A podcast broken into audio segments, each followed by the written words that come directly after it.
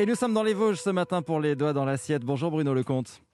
Oui, bonjour Sébastien, bonjour à tous. Vous êtes notre éleveur de chèvres euh, du côté de, de la Bresse. Comment ça va en ce Oui. moment? Ça, ça se radoucit un peu chez vous, ça y est C'est un peu le printemps? Oui, alors nous, c'est une garde continue, hein, comparé à ce que vous avez dit tout à l'heure. Hein, Ah oui, bah oui, c'est l'année.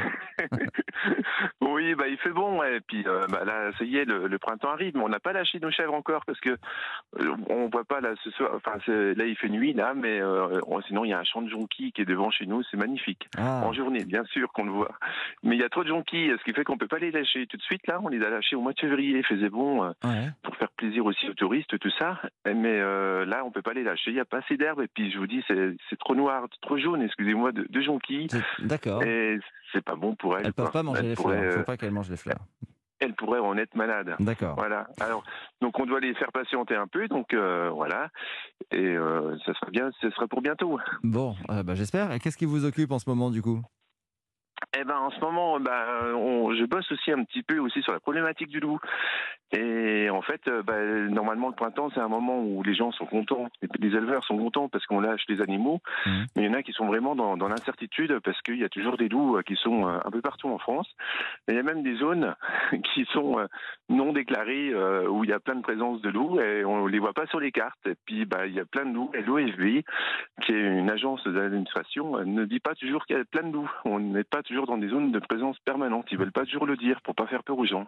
Alors comment on fait quand on est agriculteur et qu'on est confronté à, ces, attaques de, loups euh, Je veux dire, comment on fait sans, prendre le fusil euh, Forcément, euh, il y a peut-être d'autres solutions Alors c'est vrai que par chez moi, euh, j'ai moins d'attaques, il y a moins d'attaques que de, sur le massif des Vosges. Euh, par contre, euh, dans les dans les Alpes, tout ça, il y a beaucoup plus Ouais. d'attaques.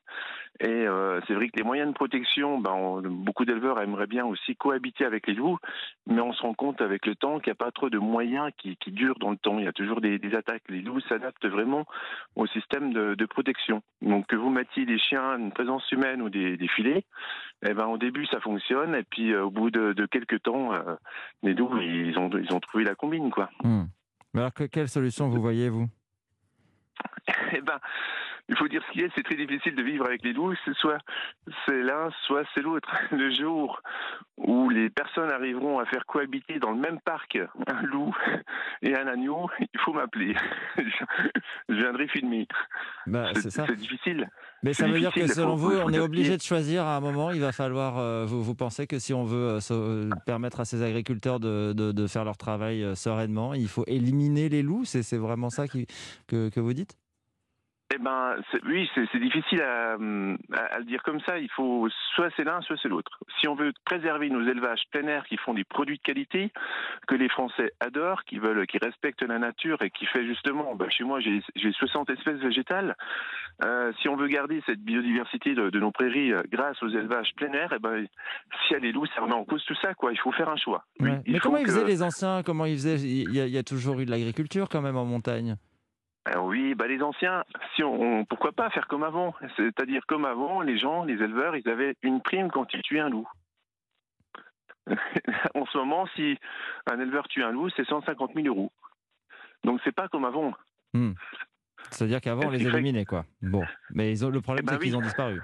c'est c'est un Oh. sujet compliqué, hein. c'est un sujet très C'est un compliqué. sujet compliqué. Mm. C'est vrai que quand on est en pleine ville, on rêve d'avoir une nature avec une grande bi- biodiversité, avec des loups dans, dans la nature, mais la réalité, il faut être les, pieds sur terre. quoi. C'est difficile de faire cohabiter un élevage plein air avec la présence des loups. Très bien. Bah, écoutez, c'est oui, c'est c'est un sujet qui, euh, auquel vous êtes très sensible et vous travaillez d'ailleurs sur, sur une carte pour, euh, pour essayer de, de localiser les zones où sont situés, euh, sont situés ces loups, je crois. Donc c'est une carte prédation européenne.